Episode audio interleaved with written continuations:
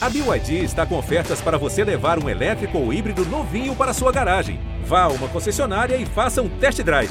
BYD, construa seus sonhos.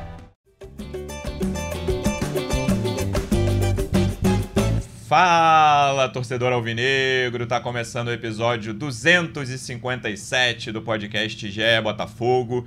Eu sou o Luciano Melo e o Botafogo é mais líder do que nunca. O Botafogo venceu o Fluminense 1 a 0, clássico, 18 pontos em 21 possíveis.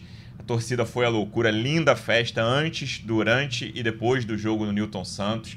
E o Botafogo não teve só resultado, o Botafogo teve desempenho, que é muito importante. O Botafogo fez o segundo tempo espetacular, na minha opinião. Todo fez um bom jogo, mas no segundo tempo que eu achei assim de almanac, muito difícil jogar contra esse Fluminense da forma como o Botafogo jogou.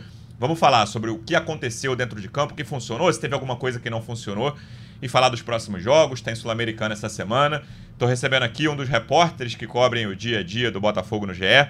Como é que você está, Giba Pérez? Seja bem-vindo. Boa tarde, Luciano. Boa tarde a todo mundo que vê a gente ao vivo, ao Dep, ao Rafa, que vão entrar daqui a pouco. Para mim, uma vitória que consolida o Botafogo como candidato ao título brasileiro. Eu falei isso na minha análise, mantenho a minha, minha posição aqui. Você vencer com autoridade e dominância dois candidatos diretos ao título como o Atlético Mineiro foi lá atrás e como é o Fluminense agora, realmente não tem como não dizer que o Botafogo é um candidato ao título brasileiro. A gente não tem como dizer que vai ganhar, né? Como o Luiz Castro falou, não tem como prometer vitórias, mas é hoje sim um time que larga muito bem no campeonato, constrói uma gordura e que se coloca entre os principais times do Campeonato Brasileiro, como não acontecia há muito tempo, né? É isso. Também por aqui, representante do Botafogo no projeto A Voz da Torcida do canal Setor Visitante no YouTube, se preparando para ir para o Peru. Estava ontem no Newton Santos, o vídeo dele está no, no GF, ficou muito legal. Tem live no canal dele também, direto de um bar em Botafogo, do Galeto Sati. Como é que você está, Pedro Depp? Seja bem-vindo. Fala aí, Luciano. Fala, Giba, Rafa, torcedor alvinegro. Tô feliz da vida, né, cara?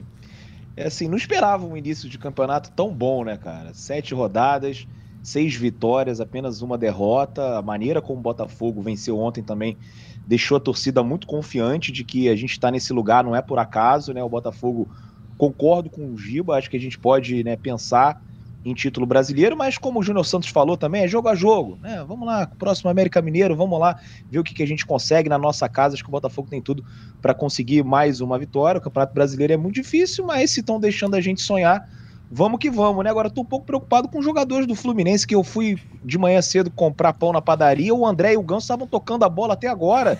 né? Que coisa é essa, né? Esse futebol, essa posse de bola maravilhosa do Fluminense. Realmente, aqui deixar meus aplausos aí.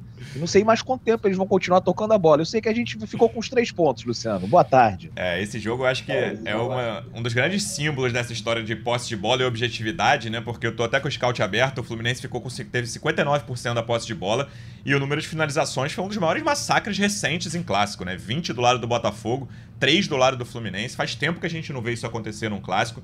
Vamos falar sobre isso também nosso último convidado, convidado fixo desse podcast. Vou até agradecer ao esforço em nome dele e de todos, porque ele falou, cara, acho que eu vou estar na rua essa hora, mas está aqui no domingo. Como é que você está, Rafa Barros? Seja bem-vindo. Fala, Luciano. Fala, Giba. Fala, Dep. Tô aqui de casa. Estendi um pouquinho aqui a período em casa, que é um prazer sempre falar de falar com vocês, falar de Botafogo, falar do torcedor alvinegro, principalmente depois de uma vitória contundente, categórica e fundamental, como é que foi a desse sábado. É, existem alguns momentos de chave, assim, alguns momentos de virada é, em toda a narrativa, em toda a trajetória. O Botafogo, depois de ter perdido duas partidas, uma pelo Brasileiro, uma pela Copa do Brasil, se perdesse uma terceira ou deixasse escapar de repente dois pontos de empate, é, poderia isso abalar a moral, a confiança do time. Então, e não foi uma vitória qualquer, foi contra uma equipe muito qualificada, uma equipe que briga pelo título, sempre apontada como uma das favoritas. E o Botafogo, embora com essa posse de bola de praticamente um terço, é, em relação ao Fluminense. Como você falou, finalizou muito. Um terço das finalizações na direção do gol, a gente volta aquele padrão é, usual do Botafogo. E o aproveitamento ali, é, eu lembro que o Depp falou depois daquele 0 a 0 contra a LDU, falou: pô, eu esperava aquele golzinho do Cuesta ali, numa bola cruzada. Ele veio contra o Fluminense, não veio contra a LDU. Então, até nisso, o torcedor já está acostumado com aquilo que o, o Botafogo do Luiz Castro pode oferecer. Então, é um Botafogo que tem padrão, que tem ideia de jogo, um Botafogo que é, construiu sua vitória marcando alto, marcando pressão, saída de bola, né? O que muitos chamam na terminologia moderna de pressão pós-perda. O Botafogo é, perdia a bola, ou numa situação de saída de bola do Flu, é, esmagava a, a, ali, impedindo a saída de bola do Fluminense com conforto. Então, o Botafogo deixou o Fluminense é, é, em, em, a todo momento preocupado, em, em desvantagem psicológica, principalmente. Então, o Fluminense não teve tranquilidade em nenhum momento para fazer o seu jogo Parabéns ao Botafogo e parabéns a um jogador que é fundamental. A gente estava esperando muito uma atuação dele como a de ontem, é, porque ele é muito importante. Ele está jogando bem para o Botafogo consolidar essa caminhada. Fernando Marçal. Marçal fez finalmente uma grande partida em 2023. Botou e aí, se o Marçal mantiver esse nível, é, o Botafogo passa sim, acredita ser candidato com alguns reforços da janela, quem sabe até brigar pelo título. E a gente discutiu muito, né, Rafa? Meio de campo, né? Acho que é o nosso assunto preferido aqui, em termos de time. Quais são as peças que vão escalar, como esse time vai entrar. E a gente falou, acho que todo mundo discordou. O Giba não estava aqui, mas o Sérgio estava. Estávamos eu, eu, Dep e, e Rafa no último episódio. Cada um escalou o meio-campo de uma forma diferente, assim, porque o Botafogo tem opções. E ontem, cara, Tirando o Eduardo, que provavelmente deve ter sido o pior do time titular ali, né? Eduardo e Luiz Henrique, vai, teve uma. É, acho que você pode falar um dos dois. Mas o Tietchan e o Gabriel Pires, assim, para mim, os dois estiveram entre os cinco melhores. Para mim, o melhor em campo, e falaria a mesma coisa sem o gol, seria o Cuesta. Para uhum. mim, o melhor em campo, com alguma tranquilidade, foi o Vitor Cuesta. Mas o Tietchan e o Gabriel Pires, cara, fizeram atuações. Marçal, concordo com, com o Rafa. Tiquinho, a bola que o Tiquinho salva pro gol não é simples, é uma bola que a maioria dos jogadores acha que tem. Ah, deixa a bola sair ali. Com a perna ruim, né? Exatamente, salvou. E, e, um jogo importante, participando muito, não é só aquela coisa, ah, jogador de melhores momentos, centroavante de melhores momentos. Mas o meio de campo, acho que passa muito ah, essa dominância. E aí, Giba, quando acabou o primeiro tempo, intervalo, você falaria assim, cara, o Botafogo tem um grande mérito já nesse jogo, que é não tá conseguindo deixar o Fluminense jogar. Mas falta criar mais perigo, né? Tem aquela coisa, ah, o jogo tá meio chato no intervalo, né? Mas o segundo tempo é um segundo tempo que o Botafogo a, a, pressão melhora de qualidade, não que o, o, Botafogo tenha pressionado pouco a saída de bola do Fluminense, acho que pressionou também no primeiro tempo. Mas no segundo tempo isso começou a funcionar melhor. E aí, cara, o Botafogo tudo bem. Ah, só teve a chance clara mesmo no chute do Júnior Santos, que o Fábio fez uma defesaça. Demorou a criar a chance clara, mas era um segundo tempo que antes do chute do Júnior Santos, você falava, e a gente estava aqui na redação, falava, cara, só dá Botafogo, só dá Botafogo, e aí e o Fluminense, o tinha tricolor aqui falando, cara, o time não consegue jogar. E é coroado com o gol, e depois você fala, pô, vai tomar uma pressão absurda, 1 a 0 do Fluminense. Não foi o caso, não teve pressão do Fluminense. O Botafogo teve um time muito maduro, tanto no primeiro quanto no segundo tempo. Passa muito por esse meio de campo, mas a atuação da defesa também. Os próprios laterais direitos, Rafael e de Plácido ali, não brilharam, mas para mim tiveram atuações tranquilas. Gostei, achei a atuação 6, 6,5 dos dois ali um time muito completo nos três setores: transição ofensiva, transição defensiva, pressão ofensiva. Eu gostei muito do que eu vi ontem, foi um dos jogos mais completos do Botafogo. E um time que mostra variações no sentido. Contra o Galo foi um excelente jogo do Botafogo, mas um jogo diferente, de imposição total. Ontem foi um jogo, toma a bola aí, como o Depp falou, o André e o Gans estão tocando até agora, mas eu vou me impor sem a bola, eu vou me impor criando chances, sufocando e pressionando. Eu acho que o, Luiz Castro foi muito inteligente, uma coisa que é, para mim, o que o Fluminense tem mais dificuldade nesse momento, que é essa alternância de pressão. Não, você não, não você pressionar o Fluminense muito lá em cima sempre vai acabar gerando um problema para você, porque é muito difícil você fazer essa pressão. O Fluminense sabe jogar assim, ele gosta que você suba a pressão direto, até que ele consegue quebrar essa linha. O Flamengo, no jogo passado, que é, contrapôs isso com as faltas, né? E o Botafogo fez isso sem as faltas. Ele alternava a pressão para tirar o conforto do Fluminense e o Fluminense tem que tentar meio que adivinhar o que fazer, como eu vou conseguir sair. E o Fluminense não conseguiu porque o Botafogo fez isso com muita eficiência. O Gabriel Pires e o Tietchan coordenaram essa subida e essa alternância de pressão subindo e descendo o tempo todo, a pressão média, a pressão mais alta. E mesmo sem ter a bola, o Botafogo conseguiu controlar esse meio-campo e não deixar o Fluminense jogar. O que eu acho que mudou no segundo tempo é uma mudança de atitude. O Botafogo subiu mais a pressão, conseguiu empurrar o Fluminense mais para trás, também se aproveitando de uma mudança que, ao meu ver, o Diniz errou, que ele tirou, ele, ele tira falou o Pirani, depois na coletiva, né, que ele errou. É, ele tira o Pirani e bota o Lelê para tentar esticar uma bola no, aproveitar dessa subida de pressão do Botafogo para esticar uma bola. Isso não funciona, o Botafogo passa a ter o controle absoluto do meio-campo, o Gabriel Pires jogando muito, o Tietchan jogando muito, até o Eduardo sobe um pouco de, de uhum. produção ali no segundo tempo, e o Botafogo domina completamente o jogo. Assim, a gente fala sobre chances claras, que a primeira foi o chute do Júnior Santos naquela defesaça do Fábio, mas antes o Tiquinho já tinha ganhado duas bolas no alto em cima do Samuel Xavier foi. e ele errou a cabeçada, o que não é comum. O Tiquinho não é um jogador que erra muito. E eu até eu tuitei um pouquinho antes do gol, falei, cara, isso parece o mapa da mina pro Botafogo é esse. Essa bola cruzada com o Tiquinho recuando para disputar a bola com o lateral direito, ele vai ganhar todas as bolas em cima do Samuel Xavier, porque ele é um jogador mais forte, um jogador mais alto e que joga melhor essa bola aérea do que é o lateral direito do Fluminense. Então, foi realmente um domínio absoluto no segundo tempo o Botafogo não correu riscos, o Perry foi um mero espectador da partida. Se tá falando... você no gol do Botafogo, o resultado seria o mesmo. Não mudaria absolutamente nada. O Perry foi um, foi um mero espectador, não teve quase. Foi um chute do Fluminense na direção do gol que não foi um chute de perigo.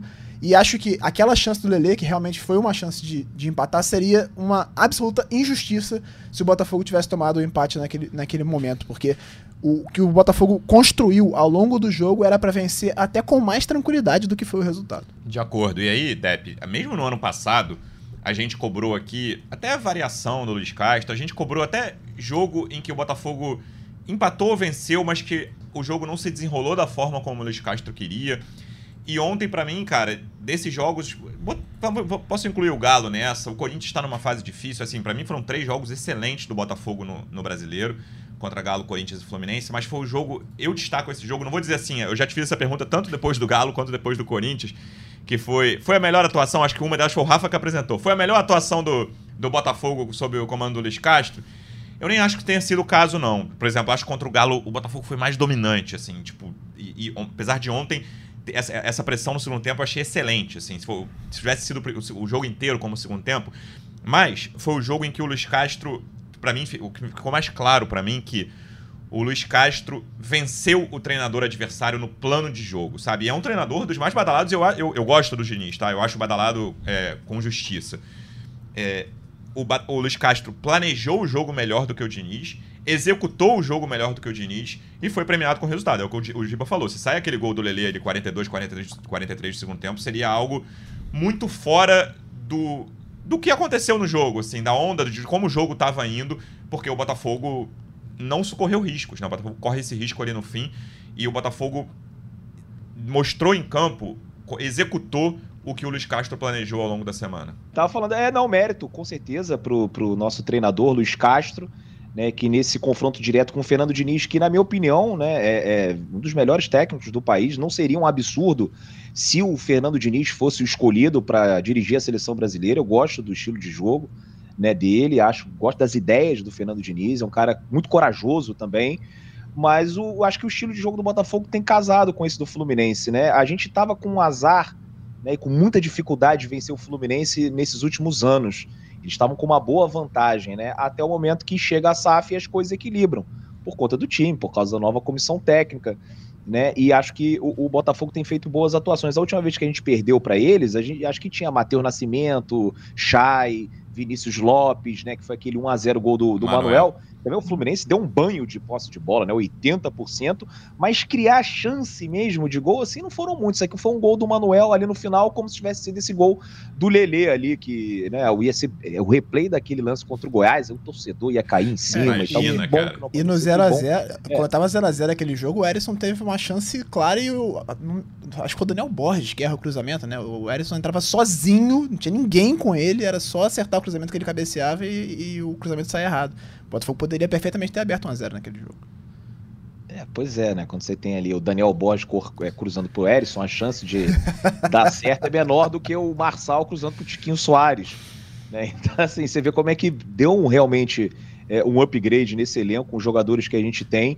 É, não sei se foi a melhor, é difícil, né, cara? Que bom que a gente tá acumulando boas partidas. que a pergunta não é a pior, assim, né? É, pra mim, a do Galo e a do Fluminense são mais impressionantes porque o Galo a gente joga com um time misto, né, que é uma escalação polêmica, que quando o torcedor chega ali e, e entra nas redes sociais do Botafogo e vê né, o 11 inicial ali que o Caixa ia colocar e falou assim: esse cara tá maluco? Como é que vai contra o Galo, do Hulk, do Paulinho, né, do Zarate e todos esses caras? Como é que ele vai botar isso? Não faz o menor sentido. E o Botafogo jogou, cara, tirando ali os primeiros 15 minutos, e acho que o Botafogo nesse jogo contra o Fluminense, os primeiros 10, 15 minutos, o Botafogo também teve alguma dificuldade. Foi. O Fluminense estava conseguindo sair fácil da pressão, né? E aí o torcedor já ficava assim, entreolhando, assim, que, meu Deus do céu, o que, que vai acontecer hoje?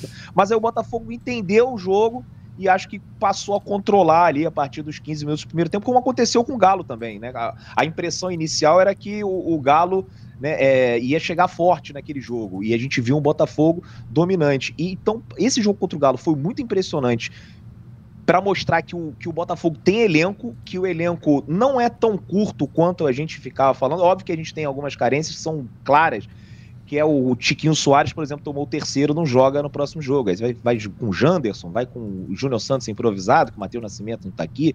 Enfim, esse é um, é um, grande problema que a gente tem. Mas mostrou ali que né, entram as reservas no meio-campo, né, na lateral, na zaga, e o negócio não cai tanto. E essa do Fluminense foi impressionante por conta de, de, dos números do jogo. Né? Os números do jogo, assim, você pega 20 finalizações do Botafogo né, acho que sete na direção do gol. Tá certo que nem todas levaram muito perigo, mas assim, mostra que o Botafogo né, criou, foi, foi eficiente. Né, um time que é vertical, um time objetivo. Né, que não fica ali enrolando muito com aquela posse de bola, que foi aquela posse de bola do São Paulo no jogo é, da, da, estreia do Botafogo no campeonato. É uma posse de bola que não machuca, não agride, né? Fica ali mais ou menos, é uma, mais uma forma de defender do que de atacar. Então, assim, foi impressionante enfrentar o time que todo mundo fala, e eu acho com justiça, o Fluminense vinha jogando o futebol mais bonito do país e não tenho problema nenhum em admitir isso, né? Méritos pro Fernando Diniz e para os jogadores.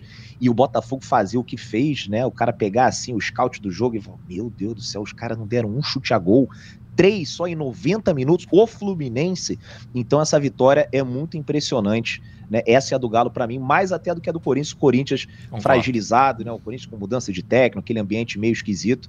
Então essa, essas eu vou guardar. A do Atlético, lá no final da temporada, quando a gente fizer aquele, né? Né, a retrospectiva, Balanço. aí a gente vai lembrar com certeza desses dois jogos. Acho que tem tudo para ser os mais marcantes aí da, dessa, desse brasileiro pelo Botafogo. O João Pedro Rufino e, o Hector Matheus, rapidinho, falaram que foi o Saravia que cruzou pro Erisson. Foi o Saravia, é verdade, no verdade. Foi o Saravia. E... Aí já aumenta um pouquinho a chance. um pouquinho, um pouquinho. Ô, Rafa, queria... Vai, vai.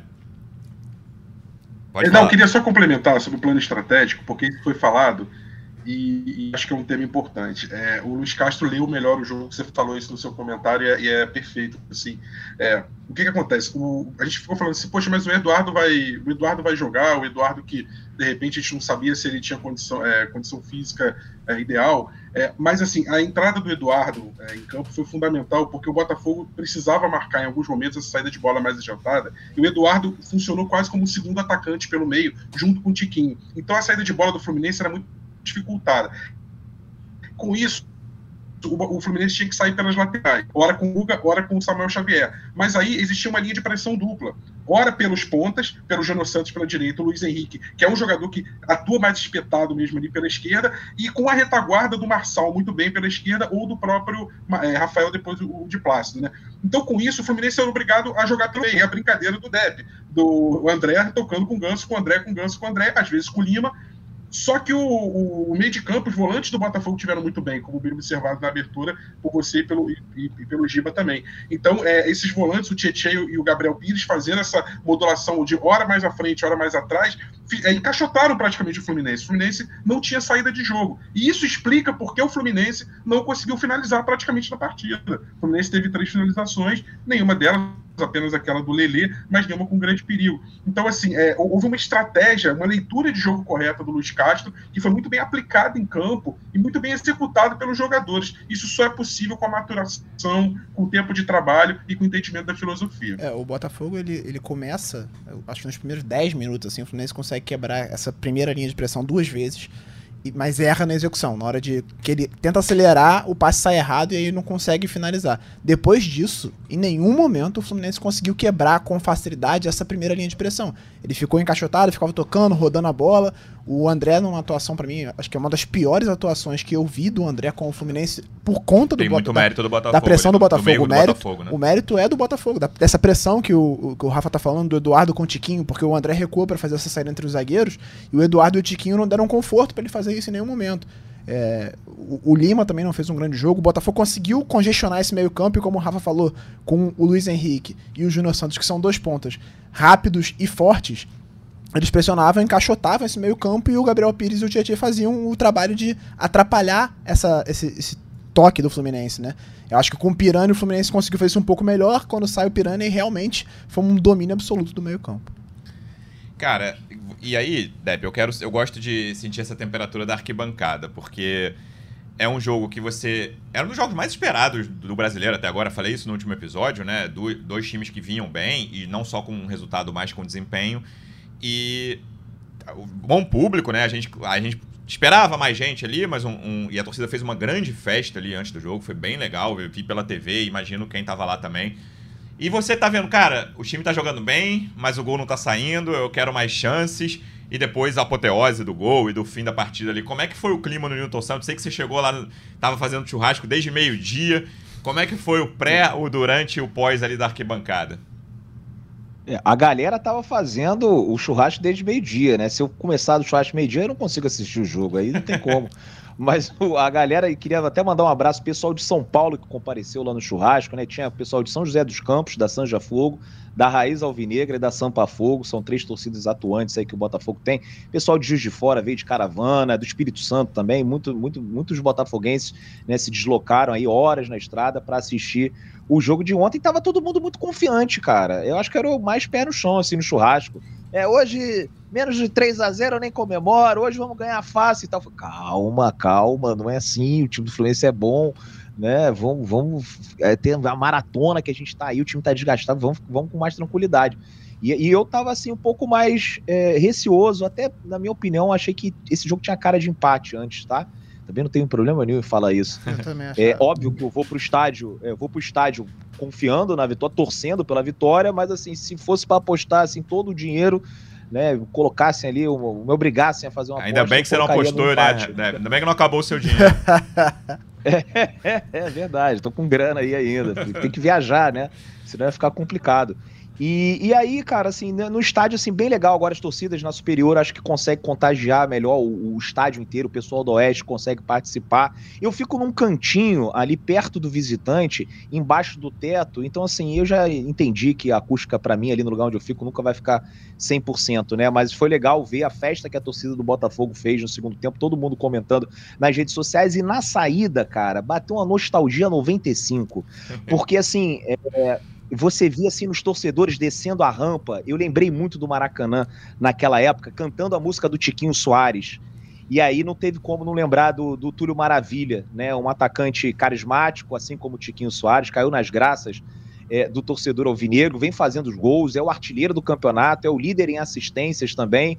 Tem uma comemoração é, que também é muito marcante, que a garotada toda tá fazendo. E aí, sabe, quando você tá ali descendo, você vê aquela cena assim do pessoal feliz descendo a rampa, cantando a música do Tiquinho, aí você para pra pensar, putz, isso aí é muito 95, cara, muito 95. Aí não sei também, agora eu vou me permitir sonhar, né? Eu que tava aqui, o chato né, do, do, do podcast, não, calma aí, é Libertadores, é vaga, esquece título, né? Vamos ver depois, na vigésima rodada, o torcedor tem mais é que aproveitar, ser feliz. E acho que esse momento ali da, na, que eu desci a rampa contribuiu muito né, para eu me libertar né, e me permitir sonhar que de repente a gente consegue, né, com um novo Túlio Maravilha, que é o Tiquinho Soares, né, comandando esse time do Botafogo no Campeonato Brasileiro. Tomara, seria maravilhoso. Eu tinha até ia falar mais pra frente disso, mas já que o Depp citou, Rafa, é muito lega- legal ver a construção de um ídolo, né? E o Tiquinho tem menos de um ano, né? Fui até conferir aqui, ele chegou dia 12 de agosto, o Botafogo anunciou a contratação dele. Tem nove meses de clube. E é um cara que, desde o primeiro momento, a gente falou várias vezes no ano passado aqui, o Botafogo, o Tiquinho muda o Botafogo de degrau. Claro que não é só ele sozinho, mas a entrada dele e o que ele faz, assim, não só com gol, né, cara? Era o centroavante que eu vi uma entrevista do do Mourinho falando. Agora eu não vou lembrar de qual era o centroavante que ele falou, que é o centroavante que tem centroavante que participa. Se não fizer gol, ele não faz nada no jogo. Se fizer, ele. E, mas tem centroavante que, mesmo sem fazer gol, ele ajuda muito o time, ele é fundamental. E para mim o Tiquinho é um caso claro disso. E num jogo no qual ele não fez gol, né? Participou ali. Você vê a torcida descendo a rampa, gritando o nome dele. Você vê como ele. Como hoje, nove meses, existe uma identificação perfeita entre o centroavante e a torcida. E é o símbolo, ele, ele se tornou claramente o símbolo desse Botafogo que vai brigar lá em cima. A gente vai discutir, aqui até onde pode chegar. É título G4, G6, G8, o que, que o Botafogo pode disputar nesse brasileiro, é, qual, qual é o tamanho do Botafogo nas Copas, é Sul-Americano lá em cima, a Copa do Brasil nem tanto. Mas chegue onde chegar esse Botafogo em 2023, o rosto desse time, pro bem, é o Tiquinho. Se acontecer alguma coisa errada, provavelmente não vai ser culpa do Tiquinho. Mas quando as coisas estão dando certo, essa construção de um ídolo é muito legal de ver assim. A gente hoje isso se tornou raro, né? Porque o jogador fica pouco tempo, vai embora, mas a gente tem isso muito claro acontecendo no Botafogo de 2023.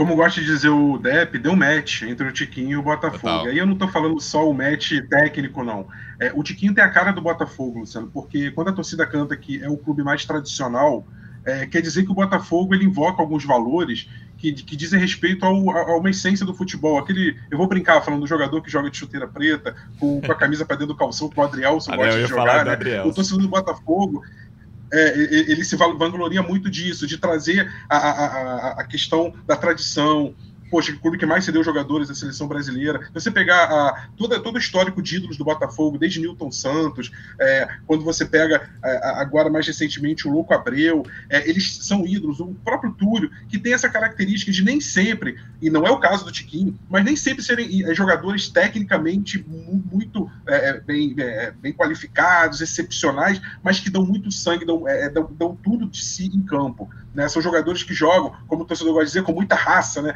Esse termo que está cada vez mais sendo substituído, mas no, no, no, antigo do torcedor fala jogador raçudo, jogador que não desiste de nenhuma jogada. E o Tiquinho traz ainda nessa bagagem um, um plus que, que, poxa, que é uma técnica fenomenal, incrível. O Tiquinho é um jogador que sabe fazer proteção de bola, que sabe sair, jogar pelos lados, é, fazer um dois. Então ele é um jogador que, se precisar, ele volta uma linha e, e atua de forma é, muito construtiva. Não é por acaso ele é um jogador líder de assistência também. Então, assim, o Tiquinho fora de campo, na questão do comportamento como, como um ídolo, como alguém que inspira, também está dando um exemplo muito grande, é, não só para a garotada, mas acho que para o torcedor mais antigo alvinegro, porque ele é um jogador que teve oscilação de desempenho. E a gente vê no futebol de hoje em dia quantos jogadores quando tem uma oscilação de desempenho, quando caem um pouco de nível técnico, se deixam abater, vão, pra, vão brigar com a imprensa, vão brigar com a torcida. É, e o Tiquinho teve resiliência, foi um cara que trabalhou em silêncio e conseguiu recuperar a boa forma em silêncio.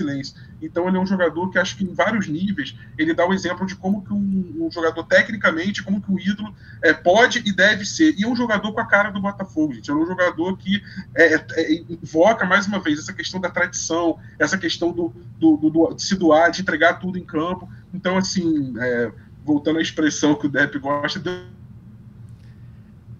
e ele é um jogador que o Botafogo pode qualificar o elenco, pode ir, ir na janela, trazer outros atletas. O Tiquinho vai continuar do sarrafo dentro do, da, vamos dizer assim, da nota de corte do Botafogo. Outros jogadores você vai ver falando assim, ó, de repente esse aqui, esse, é, esse lateral aqui já não vai servir mais, aquele volante já não vai servir, aquele ponto já para esse Botafogo já não serve mais, foi o que aconteceu, desde que o Botafogo fez a, foi fazendo, quem não se lembra, poxa, o Chay para o torcedor alvinegro era um jogador fundamental há dois anos, hoje você não, nem, nem se lembra muito, não que ele não tenha sido importante, mas hoje com a qualificação do elenco você não fala mais do Chay, e o Yama, né, que foi campeão lá pelo Molembi.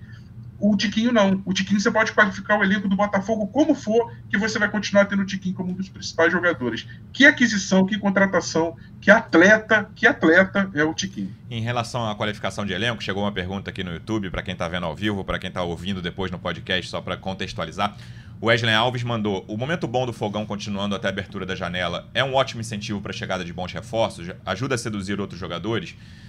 Acho que é inevitável, né, Giba? Se você tem um clube como era o Botafogo dois anos atrás, pô, o salário tá atrasado, o time tá em 18º, brigando contra o rebaixamento, ou tá na Série B, o teu nível de atratividade para jogador top é um, né? Você tá líder do campeonato, pagando salário em dia, com um time disputando várias frentes, não vamos ver se até a janela o Botafogo vai estar em todas as frentes ainda, mas tá bem na, na Sul-Americana. A Copa do Brasil tem tudo para virar. Claro que é um confronto muito difícil. Mas enfim, que, vamos, pior cenário possível. Vai lá, o Botafogo saiu da Copa do Brasil. Mas até a janela, o Botafogo tem uma Copa Internacional para disputar. O Botafogo tá no topo do brasileiro ou muito perto. Isso vai trazer bons jogadores. Claro que a gente vai ver, né? E não é sozinho. Se não tiver dinheiro, no, o jogador não vem sozinho. É, vamos ver o que, que vai, qual vai ser o nível de investimento do Textor nessa janela. Mas é aquela coisa do ciclo virtuoso, né, cara? Quando a coisa tá dando errado, é vicioso. Vai dando tudo errado, tudo errado, entra numa espiral, vai pro fundo do poço. Mas quando as coisas estão dando certo, quem tá fora quer falar, pô, o Botafogo tá. Como é que tá o clima? Como é que estão os jogadores com o Luiz Castro? Fala com o jogador que conhece. O mundo do futebol a gente sabe que é muito pequeno. As pessoas conversam muito entre elas. Quando a coisa tá dando certo, a tendência é dar mais certo no futuro próximo, pelo menos. É, é, que, é, é você pensar com a cabeça do, do profissional, né? Na cabeça do, do, do, torcedor, é sempre interessante jogar no clube dele, mas se você pensar na cabeça do profissional, é óbvio que o cara vai estar tá muito mais. É, vai ter a tendência de querer ir para um time onde ele possa ser campeão. Se ele. Ano passado, quando o Botafogo abre a janela do meio do ano, o Botafogo estava em crise, tinha pressão em cima do Luiz Castro. Lutando contra o rebaixamento. Ali, lutando contra o rebaixamento e tal. E aí, obviamente. Invasão no CT. É, invasão no CT, pressão, torcida reclamando. E aí, obviamente, quando você quer trazer um jogador de, de alto nível, o cara vai pensar duas vezes antes de aceitar a proposta. E ele vai pedir muito mais dinheiro. Porque ele falou, pra eu ter que lidar com isso aí, pra eu lidar com esse problema, pra eu ajudar a resolver esse problema, eu vou querer 2x. Agora, quando você tem um time estruturado, um trabalho de longo prazo acontecendo, a estrutura melhorando, um novo gramado, a torcida abraçando, tá tudo bom, e você olha e você fala, cara, esse time pode ser campeão. Eu, eu, eu aceito abrir mão de um, de um pouco de dinheiro para entrar nesse time aí e ajudar a ser campeão, botar uma taça no meu, no meu currículo, de repente me tornar um ídolo como tá, tá virando o Tiquinho, como estão virando outros jogadores desse elenco. A gente fala muito do Tiquinho porque ele é o grande nome desse time no momento, mas outros jogadores estão criando essa identificação também com o Botafogo. A gente pode falar aqui de Marçal, de Cuesta, o Adrielson, propriamente dito, até Tietê, o Eduardo no meio campo, apesar de não estar num grande momento. São jogadores que estão criando identificação com o torcedor, o torcedor abraça, o Júnior Santos também já Isso. caiu nas graças da torcida, né? Um jogador que além de, de, estar jogando muito bem, é um jogador muito carismático, aquele cara que, é, querendo ou não, o torcedor começa a torcer para ele dar certo pelo, pelo jeito dele também, né? Então, o cara, quando vê isso, quando ele vê o clima, quando ele vê a possibilidade de ser campeão, ele aceita, às vezes, receber um pouco menos para entrar nesse time. Então, óbvio, quando tudo tá dando certo, o, o, jogar no Botafogo é muito mais atrativo do que quando tudo tá dando errado. Então, realmente, por exemplo, a gente tá falando muito sobre o Rojas, né? O Botafogo ali ainda não, não aumentou a proposta, mas ele tá esperando um retorno de qual vai ser o futuro do Rojas, que ele fica sem contrato agora no meio do ano, tá avaliando as propostas que ele recebeu. Cara, quando ele olha pro Botafogo, líder do Campeonato Brasileiro, seis vitórias em sete jogos, certamente ele fica muito mais tentado do que seria se o Botafogo tivesse no meio da tabela, ou então eliminado em outras competições. Não tem a, liberta não tem a atração da Libertadores, mas tem a atração de ser um time que tá brigando para ser campeão brasileiro e que é, pra disputar a próxima provavelmente vai estar na próxima Libertadores se continuar assim. Então realmente muda completamente a perspectiva de um jogador pensar será que eu devo ir para esse time ou não? Hoje, nas condições que o Botafogo tá, certamente é, o jogador está muito mais tentado a jogar, a jogar no Botafogo. E a expectativa aí, falando em relação ao torcedor, Depp, vai mudando ao longo do campeonato, né, cara? Porque antes daquela estreia ali, aquelas, aquelas semanas de Taça Rio e tal, acho que quase todos os torcedores do meu convívio falavam, cara, meu objetivo é não sofrer. Meu objetivo é fazer um campeonato tranquilo. Aí ganha dois, três jogos, fala, olha, dá para pegar uma vaga na Libertadores ali, pré-Libertadores. Ganha o quarto, quinto jogo? Não, eu quero a vaga direta, vaga na fase de grupos. Ganha o sexto, já tem gente falando em título. Já tem gente desde o início, do líder do campeonato. Você fala, e aí, você acha que chega até onde? Essa é uma pergunta que tem, né? Qualquer grupo de WhatsApp de torcedor alvinegro nas últimas semanas tem. Até onde pode chegar esse time no Campeonato Brasileiro? Eu não acho que o Botafogo, por exemplo, seja, na minha opinião, um dos dois ou três maiores favoritos ao título. Mas acho o Botafogo muito candidato, e lá, favorito a uma vaga em, em, direta, em vaga na fase de grupos da, da Libertadores. E a coisa mais natural do mundo, assim, a gente vai ajustando a expectativa de acordo com, não só com o resultado, mas também com, com o desempenho, né? Eu acho isso fundamental. Porque pode ganhar jogando muito mal e pode daqui a pouco perder um jogo jogando muito bem. E aí você, o, o, na, na minha visão, o desempenho nesses casos indica mais do que o resultado. E o Botafogo, recentemente, no início nem tanto São Paulo, Bahia ali, mas recentemente está aliando desempenho e resultado e a, a, expectativa vai aumentando. É inevitável isso e está acontecendo entre os botafoguenses. Ah, com certeza. Comigo também, né? É o que eu disse. Se eu for pegar ali quando o Botafogo ganhou quatro seguidas, calma. Aí chegava na live, chegava aqui no podcast e falava, gente, pé no chão, vamos ajustar a nossa expectativa, o elenco é curto, né? O Botafogo, isso. E aí, cara, no decorrer do campeonato, o Botafogo vai mostrando que não é bem assim né? Porque até hoje teve um cara que apareceu. Eu fiz uma live ontem, eu não consegui fazer a live, né? Fiz, gravei um vídeo e hoje de manhã fiz uma live. Aí apareceu um cara lá me esculhambando, né? No, do, do, setor visitante, né? Mandou um superchat. Ele falou: Tá vendo? Tô aqui de volta porque você leu uma mensagem minha antes daquele jogo do Ipiranga. Eu falei que a gente ia passar fácil pelo Ipiranga, que ia ganhar vários jogos nessa maratona de abril e maio, e você ficou lá rindo de mim de maneira sarcástica. Aí eu pedi desculpas ao, ao, Botafogo, né, que eu já apelidei, né, que é a mãe de Nau. Eu ia falar o profeta, eu ia falar exatamente isso. tudo aí. O cara sabe, o cara é um gênio, né? O Botafogo tem que contratar ele. Né? E, cara, aí o que eu falei é o seguinte, meu irmão, o torcedor, e, e já tinha falado em outras vezes aqui, quer, quer ser feliz, não quer ter razão. Pelo amor de Deus, não quero ser dono da verdade de absolutamente nada, não tem problema. A nossa análise aqui do GE, acho que foi casadinho, assim, um atrás do outro. É décimo primeiro, décimo nono e oitavo. Isso aí. Ninguém colocou o Botafogo em quinto, em sexto, né, em terceiro. Ninguém imaginava, né? E, pô, vamos lá. O cara que imaginava talvez estava um pouco ali, né, otimista demais, né? Não vou nem dizer que estava distante da realidade, porque, enfim... Né? Talvez o Castro pensasse que isso fosse possível, o Texto pensasse que isso fosse possível, mas se a gente vendo de fora, torcedor, acompanhando todos os jogos como a gente acompanha, né? todos os porque todo jogo a gente acompanha, a gente analisa, depois a gente vem aqui, debate, né? E, e, e pô, pelo que estava se apresentando ali, era um campeonato né, igual que, o que a gente jogou de 2022. Né? Eu estava imaginando uma campanha mais ou menos parecida. Quem que imaginou que o, o Júnior Santos fosse jogar a bola que ele vem jogando quando foi contratado. Você, você pode pegar, tem uma, tudo que eu falo tá gravado, tanto pro bom quanto pro mal. Você vai chegar lá e tem um vídeo falando do Júnior Santos, falei, faz sentido o Júnior Santos? Aí tô eu e o Lelê falando, pô, decepcionado com a contratação. Falamos aqui no podcast também. Esportes, é, no podcast também. Né? Então, assim, pô, eu não imaginava que o Júnior Santos ia chegar e, e, e, fosse tão importante. Tem até uma matéria do GE agora falando né? Do, desde a chegada do Júnior Santos, que o, Botafogo mudou. E era um cara que eles queriam lá dentro. Quando vai pro Fortaleza não dá certo, aí já vem o torcedor, pô, o refugo e tal. Isso aí até eu sou contra, porque às vezes o cara pode não ir bem num, num time, vai para outro. É o caso do Cuesta. Tava sendo escorraçado lá do Internacional, ninguém mais queria ver o Cuesta e aqui no Botafogo, para mim, foi o melhor jogador da temporada passada. Né? E esse ano, mantendo a regularidade ali, sendo uma peça muito importante. Então a gente não quer ter razão. E, e, as, e as análises elas vão mudando. Né? Mudar de opinião é saudável. Né? Não, não vou ficar aqui para marcar o meu ponto. Vou ficar assim, não, esse time aí não me engana, não. Tá em primeiro agora, mas vai terminar ali em sexto, em sétimo. Não, tá mudando. O desempenho que o Luciano falou é muito importante. O Botafogo tá mostrando para todo mundo dentro de campo que é possível sonhar com voos mais altos. Né? E tá reconquistando o respeito perdido dos últimos anos, das últimas décadas, jogando bola. E é assim que tem que ser feito. É o Botafogo jogando bola, ganhando do Flamengo com autoridade, com um jogador a menos, ganhando do Atlético Mineiro com time misto, ganhando do Fluminense amassando, Fluminense sem levar perigo nenhum, melhor de futebol. E aí os jornalistas começam a ver mais o Botafogo, os torcedores dos outros times começam a ver mais o Botafogo, todo mundo começa a respeitar mais o nosso Botafogo. É uma fase maravilhosa e tomara que no final do ano, quando a gente for fazer lá a retrospectiva, vamos pegar as nossas análises de, de tudo abril. errado, tudo. Bando de maluco, sabe nada de futebol.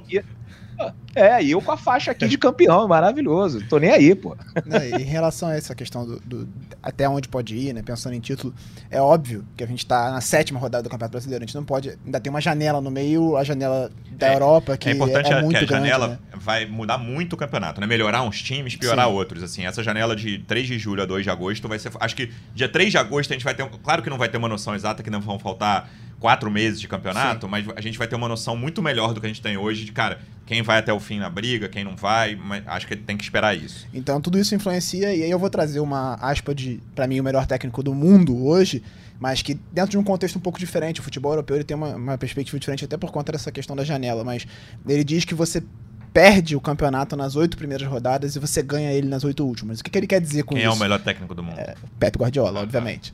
É, o que, que você quer dizer com isso? Se você largar bem e Achei fechar bem o campeonato. se você largar bem e fechar bem o campeonato, você tá muito perto de ser campeão. Você vai, vai disputar o título. E a gente tá falando de. Ele fala em oito rodadas. A gente acabou de sair da sétima, isso. o Botafogo tem seis vitórias em sete jogos. Então o Botafogo tá largando bem. O oitavo jogo vai ser em casa contra o América Mineiro. É um jogo em que o Botafogo é amplamente favorito, tem uma obrigação de vencer o América, apesar de ser um jogo que eu considero difícil, porque é uma circunstância de futebol América que vai. Tentando reagir, ganhou vai... o jogo ontem, finalmente fazia uma campanha de um ponto é. só em seis jogos. E é um encaixe de jogo que vai ser complicado o Botafogo. Eu duvido que o Mancini vai tentar impressionar o Botafogo lá em cima, vai se fechar atrás, tentar um contra-ataque. O Botafogo vai precisar propor o jogo, que é uma coisa que a gente fala que existe uma certa dificuldade. É sempre difícil você enfrentar um time retrancado, independente de quem seja. Então, se o Botafogo vence o América, ele já vai ter sete, sete vitórias em oito jogos. Ele tem uma largada quase perfeita de campeonato. E aí, considerando esses oito, né? Que oito no final e oito no, no começo, o que, que o Guardiola, na cabeça dele, pensa nesse, nesses 22 do meio? Todo mundo vai oscilar ali no meio. Uhum. Então você construiu esse, essa vantagem e você precisa fechar lá. Os oito, os oito últimos jogos vão ser importantes. E o que a gente vê do Botafogo até aqui, pensando em janela, por exemplo, é a tendência é que essa janela de meio de ano seja muito mais de melhorar é. esse elenco. O Botafogo deve ser um time que vai melhorar o fim da janela. Não sei com quanto, né, perder, né? Mas né? É, vai ter time no Brasil que vai piorar. E o Botafogo tem tudo para ser um que vai melhorar. Vamos ver o tamanho dessa evolução. Pois é, então dificilmente o Botafogo vai perder alguma peça crucial, até porque boa parte dos jogadores de destaque do Botafogo são jogadores já com mais de 30 anos, que dificilmente vão ter mercado em Europa, no máximo uma Arábia Saudita. E você pensar num jogador com perspectiva de título brasileiro sair para jogar na Arábia é muito difícil. Então, muito provavelmente o Botafogo vai só evoluir. Vai, já tem o Hernandes garantido garantido. Tá tentando o Rojas aí, não tem nada garantido ainda, mas é uma possibilidade. E outros nomes podem chegar. E, até, e acho que o John Textor, vendo o que o Botafogo está propondo no momento, vai, vai realmente pensar no investimento para quem sabe sair campeão. Então, é, dizer hoje que o Botafogo é um candidato ao título brasileiro é um fato, isso é, isso é óbvio. Vai ser campeão? Não dá para garantir, porque muita coisa vai mudar até as últimas oito rodadas uhum. em que você ganha o título. Mas até aqui o Botafogo e... não perdeu o título e tá entre os candidatos sem a menor dúvida. E entre essas vitórias, né, cara, seis vitórias, tem vitória sobre três dos quatro candidatos, né? Antes do campeonato, uhum. todo mundo falava que os dois do Rio, Fla-Flu, Palmeiras e Atlético Mineiro, eram os quatro candidatos. Três desses o Botafogo venceu já. Falta o Palmeiras, que, que o Botafogo ainda vai enfrentar duas vezes. Se fosse, se fosse Isso é mais difícil, né? É, se fosse, mas se fossem seis vitórias contra né, Goiás, Cuiabá, Goiás até perdeu, mas enfim, os times que estão lá embaixo, América Mineiro, Coritiba, que tá até saindo briga de é. torcida lá, você fala, pô, mas espera aí, só pegou baba, né? O Botafogo tá enfrentando times fortes e tá é. vencendo com desempenho. Acho que isso é fundamental. E nessa te... Não, não, só para complementar nessa teoria do Guardiola, aí a gente está bem na fita, que ele fala nessas oito primeiras rodadas, você perder no máximo quatro pontos, né? Que o ideal é dois, três, mas no máximo quatro pontos. E lá o sarrafo é mais alto, né? Porque o campeão normalmente faz 90, 90 e tantos pontos, 95. Aqui a pontuação é um pouco mais baixa.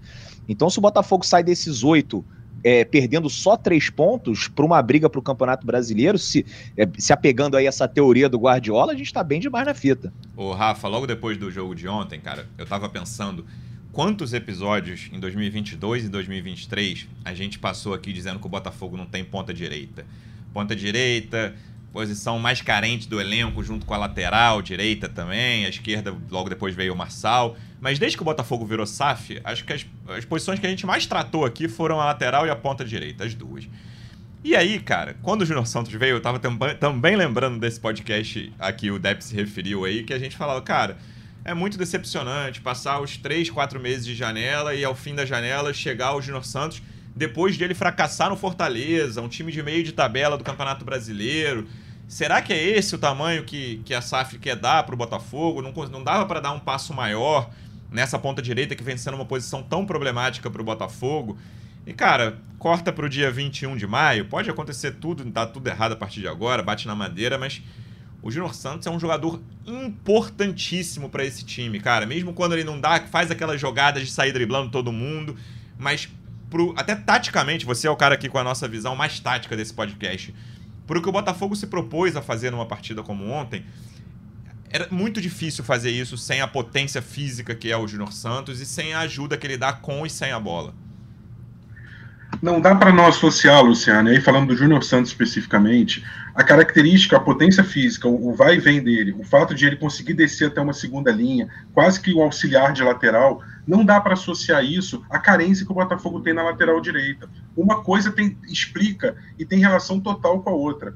É, o Botafogo só vai bem no setor direito do campo, e aí eu vou falar do corredor inteiro, desde o início da defesa, da lateral, até a ponta, até a finalização ali da jogada, muitas vezes, ou cruzamento, porque tem esse tipo de jogador. O Júnior Santos, ele voltou ao Botafogo, mas eu considero quase que como um, um daqueles jogadores que dentro do elenco tiveram uma melhora e que nós às vezes não esperávamos. Por exemplo, o caso do Gabriel Pires. Eu vou botar então o Júnior Santos nesse pacote, porque ele saiu, mas quando voltou já estava plenamente adaptado ao elenco, conhecia. Então são jogadores que de repente você olhava e falava, poxa, não acredito tanto que esse, que esse cara vai dar um, um acréscimo tão grande técnico, então a gente vai precisar de jogador de fora, de reforço de fora. Quando o Júnior Santos melhora como melhorou, o Gabriel Pires, como melhorou. É, a gente tem uma subida de produção. É, o Marlon Freitas, que não vinha jogando bem, começa a atuar melhor. Então, outros atletas do Botafogo vão subindo de produção ao mesmo tempo. O Botafogo se reforça com, aquele, com aquele termo que a gente fala, fala, e muitos torcedores cornetavam lá atrás que a gente usava, né? O Dev também já falou disso, do reforço interno, né?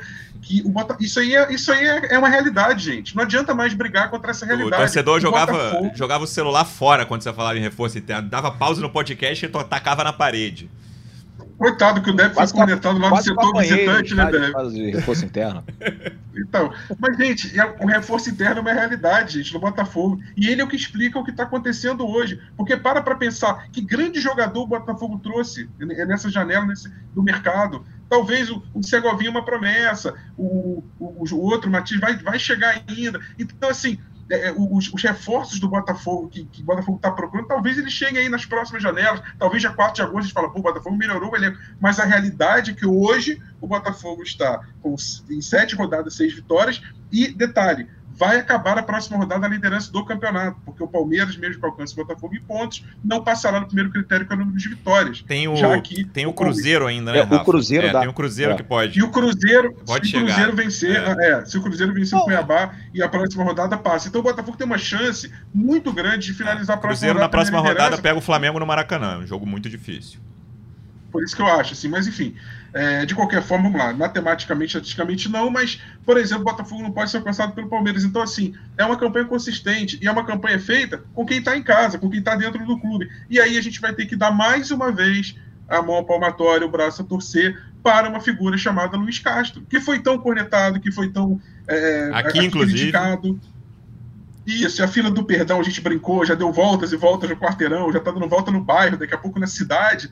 Porque é um cara que, assim, é, o que é engraçado é que quando você conversa com os outros técnicos do Brasileirão, todo mundo se refere ao Luiz Castro e, e, essa gama de portugueses imensa que cada vez aumenta mais, né? Quase que um terço dos técnicos, não sei a quantidade certinha, teria que, que, calcular aí, mas cada vez mais, todos eles se referem ao Luiz Castro como um cara, assim, um, um mestre, um cara que, que pô, é uma referência. O próprio Abel Ferreira fala muito dele assim.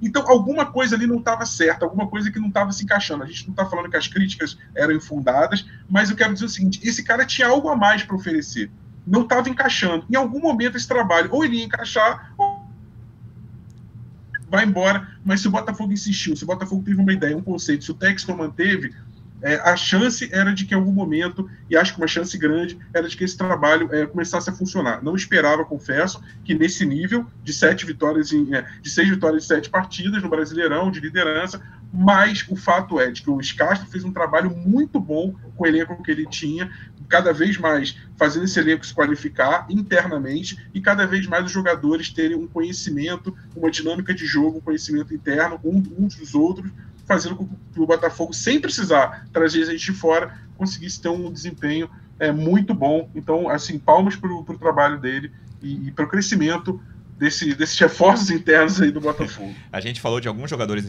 individualmente, Giba. E um dos que menos oscilaram nesse ano, cara, foi o Cuesta, né? O, o Rafa falou até que o próprio Tiquinho oscilou no início desse ano. Mas o Cuesta, claro, teve jogo ruim dele, mas quase sempre, desde a chegada, a torcida do Inter praticamente enxotou o Cuesta, né? Já, já tinha sido um grande jogador lá, mas estava mal, ah, manda pra lá. Todo mundo ficou. É aquela coisa, você vai olhar quando o time contrata alguém, você vai olhar a reação do torcedor do clube anterior. E aí, quando o cara tá, tá irritado, você fica feliz, né? Pô, o cara não. Mas nesse caso, o torcedor do Inter tava feliz da vida. Pô, Cuesta, nos livramos dessa mala, só tá atrapalhando. E, cara, é, a passagem do Cuesta até agora é irretocável. Assim, ah, beleza, errou em um jogo ou outro. Mas a atuação dele ontem, Adrielson também foi bem, mas acho que mesmo sem o gol, o Cuesta tava. É, a atuação dele foi um degrau acima do Adrielson. E um jogador hoje peça-chave, né? Qualquer espinha dorsal do Botafogo hoje tem que passar pelo Cuesta. E foi premiado com esse gol ali. Depois, pô, e achei até legal a entrevista que ele deu, que o Nino pediu falta. Falei, cara, passei por cima dele, zero falta para mim ali. E foi premiado com um gol depois de mais uma excelente atuação. Sim, é, o, o Cuesta é, é, um dos líderes do elenco, né? É um cara que é, puxa o time ao redor dele. Ontem botou o, o, Cano, que é o artilheiro do Brasil no ano, no bolso. No bolso, assim, anulou completamente a bola, não chegou pro Cano, o Cano não teve condição de finalizar uma bola. E realmente é um jogador que. É, ele teve um começo muito bom no Inter, mas aí, junto com o próprio Inter, né, ele cai de desempenho e não consegue retomar. A torcida começa a pegar no pé, ele era idolatrado lá, come, aí aos poucos começaram a pegar no pé dele. Mas você vê que tecnicamente é um zagueiro muito acima da média, que pode entregar muito bem. E quando você soma essa parte técnica dele, um zagueiro canhoto que bate bem na bola, que ajuda nessa saída, com essa parte de liderança, você tem um, um jogador de nível excelente. E aí você bota ao lado dele um cara jovem, que tem uma explosão, que consegue compensar a, os problemas do Quest e forma uma dupla de zaga muito boa, né? Acho que a, a, zaga ela tem muito essa coisa de funcionar muito bem em dupla. Quando você tem um zagueiro mais técnico, um zagueiro com um pouco mais de vigor, você consegue formar uma dupla muito forte. Para mim, Adrielson e Cuesta é, se não for a melhor, é top 3 de melhores duplas de zaga do, do, futebol brasileiro nesse momento. A gente já falava isso antes do campeonato, então não é, não é nenhuma surpresa, sim, sim, sim. nenhuma novidade. Já era, antes de começar o campeonato, já era ao fim da temporada passada uma das melhores duplas de zaga do, do país. E para mim continua sendo muito por causa da parte técnica do Cuesta e desse, dessa química que ele constru, construiu com o Adrielson muito rápido. Eu lembro que eu tava no jogo. É, acho que foi contra o Operário.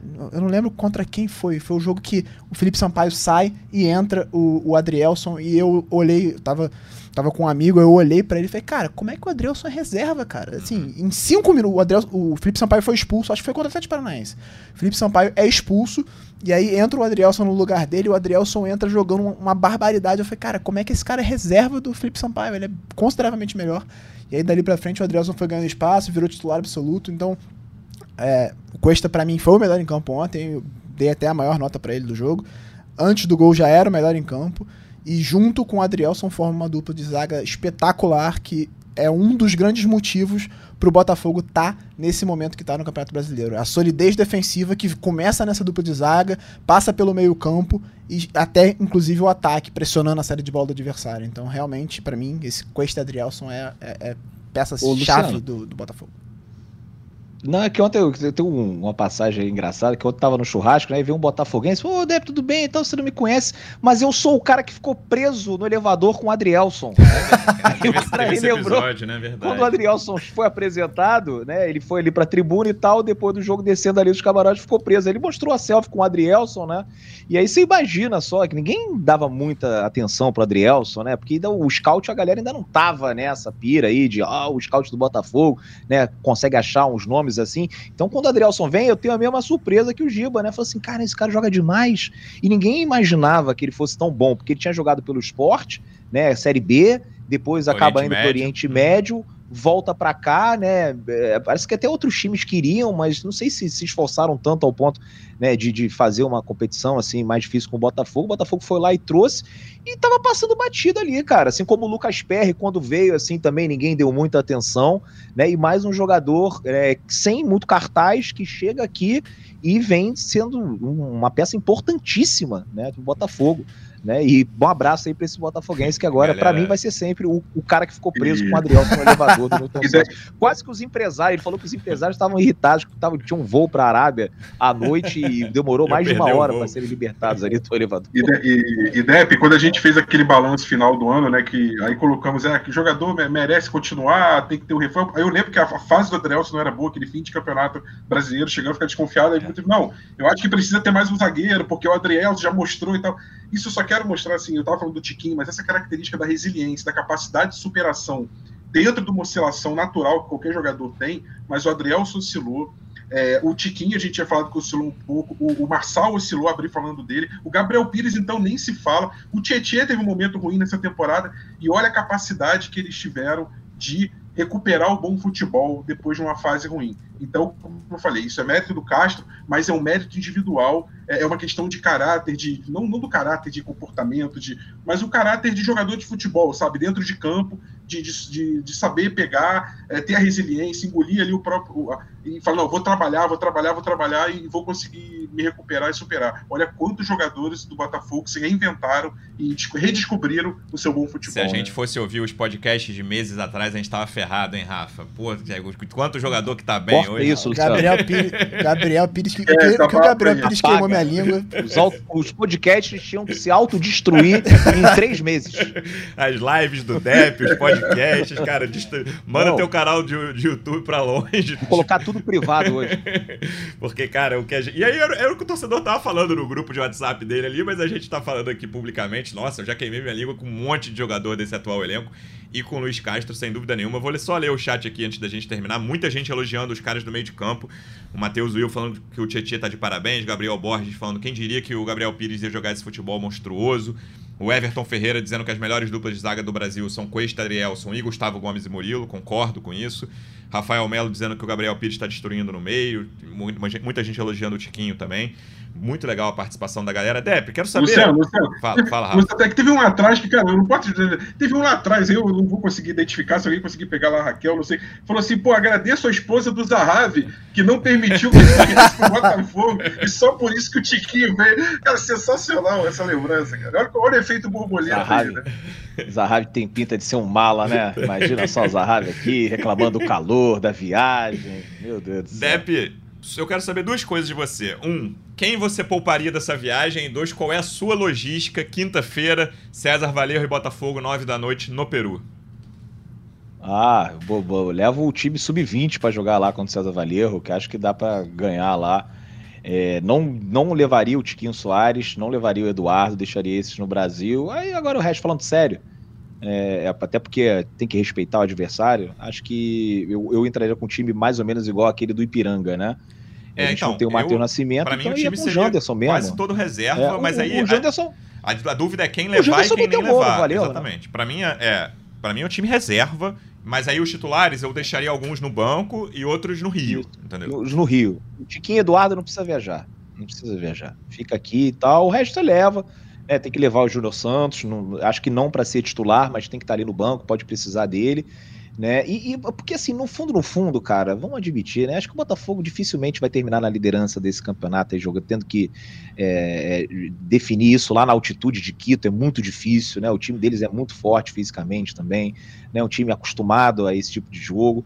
Acho é, que, é, que é improvável que o Botafogo termine em, em, primeiro. Como também acho muito difícil o Botafogo ficar em terceiro. A galera né? do chat está lembrando que o, Tiquinho, tá que o Tiquinho tá suspenso, mas eu deixaria o Tiquinho no Rio, mesmo suspenso contra o América. Também, mesmo suspenso eu, contra o sabendo eu já, leva... tá suspenso, não levaria. Eu já levaria, Depp, Luciano, porque assim, eu levaria não para jogar, deixaria no banco. É. Uh, mas assim, é uma partida que vai, cara, que estaria um 0 a 0 15 minutos faltando para acabar. Eu acho que não custa o Tiquinho jogar 15 minutos, até porque ele não vai enfrentar o América. É. Então, eu acho que o voo em si, claro, gera um desgaste relativo, mas é. assim, é, eu acho que ele ficando no banco não vejo problema, porque ele não.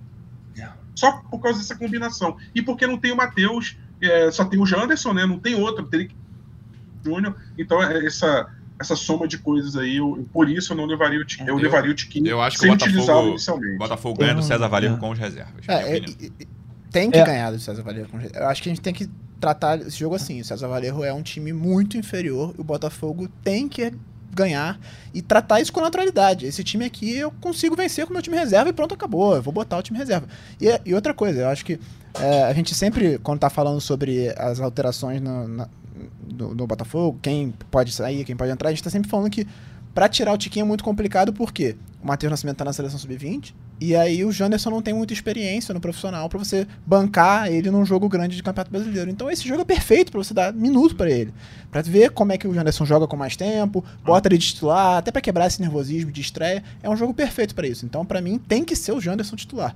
Se levar ou não o Tiquinho, eu acho que é, considerando que ele não joga contra o América Mineiro, levar ele não é um grande problema. concordo com o Rafa nesse, esse, nesse ponto. Esse, para mim, é o penúltimo jogo é. fácil do Botafogo no ano. Depois tem o Magajanes, o resto é. é. tudo jogo difícil, então tem que aproveitar. E agora fala da sua logística, né? Porque eu estou curioso. É. É, não, e aí só para dizer por que, que eu não levaria o, o Tiquinho também, é porque é um, um, voo chato. E o Botafogo, o Castro ontem falou que não vai de voo fretado. Sim. Aliás, no jogo contra o, o, o Atlético Paranaense, o Botafogo já não tinha ido fretado, né? Não sei o que tá acontecendo, né? Uma contenção de gastos, enfim. É, e aí é um voo muito complicado, pra, porque eu, eu, eu, saio amanhã, eu saio, eu vou amanhã para Lima, né? E aí são cinco horas de voo. Uhum. É muito longe, cinco horas de voo, né? Naquela cadeira apertadinha. Imagina só o time todo indo nesse voo comercial né? Não tem espaço para comprar 205, é, 30 passagens de saída de emergência, né? Então alguns vão ali apertadinho e tal, né? E tem os goleiros, é o time, pô, time alto da, outro Botafogo, né? Os caras altos, fortes. Nova né? era. Daquilo que a gente estava acostumado a ver. É. Então, assim, são cinco horas até Lima, eu chego lá, aí fico terça em Lima. Aí, quarta-feira de manhã, eu vou para Trujillo, mais ou menos ali uma hora e pouco de viagem. Se fosse de ônibus, também era uma opção, nove horas, ou seja, é muito longe. Né? Aí fico dois dias em Trujillo, na quarta, na quinta, na sexta de manhã eu volto de Trujillo para Lima passo a noite em Lima e volto sábado. E acredito que deve ser o mesmo voo do Botafogo, porque é, o, o, Botafogo acho que vai ficar lá sexta-feira para treinar e chega na véspera do jogo é. contra o, o, América Mineiro. O Castro disse então, que assim, ó, de é desgastante, né? É, é, é uma, uma, uma, viagem das piores aí que a gente vai enfrentar né, nessa Sul-Americana, né? Então eu não levaria o Tiquinho, não levaria. Eduardo para passar essa, essa maratona aí louca aí de, pô, de ir para Lima, depois para Trujillo enfim, deixaria eles quietinhos aqui, guardados num potinho lá no estádio Milton Santos. Embalados em plástico bolha. Só para complementar essa questão do voo, a gente, lá em Curitiba, a gente questionou a assessoria em relação a isso, que o Botafogo estava fazendo sempre viagens e voos fretados e foi de voo comercial para Curitiba. A resposta que a gente recebeu é que o clube, é, em, em cidades que tivesse um voo direto, ele iria de comercial e em viagens mais complicadas usaria fretado e não casa com o é, que está acontecendo é agora. Peru, é uma viagem complicada, eles estão de voo comercial para o Peru.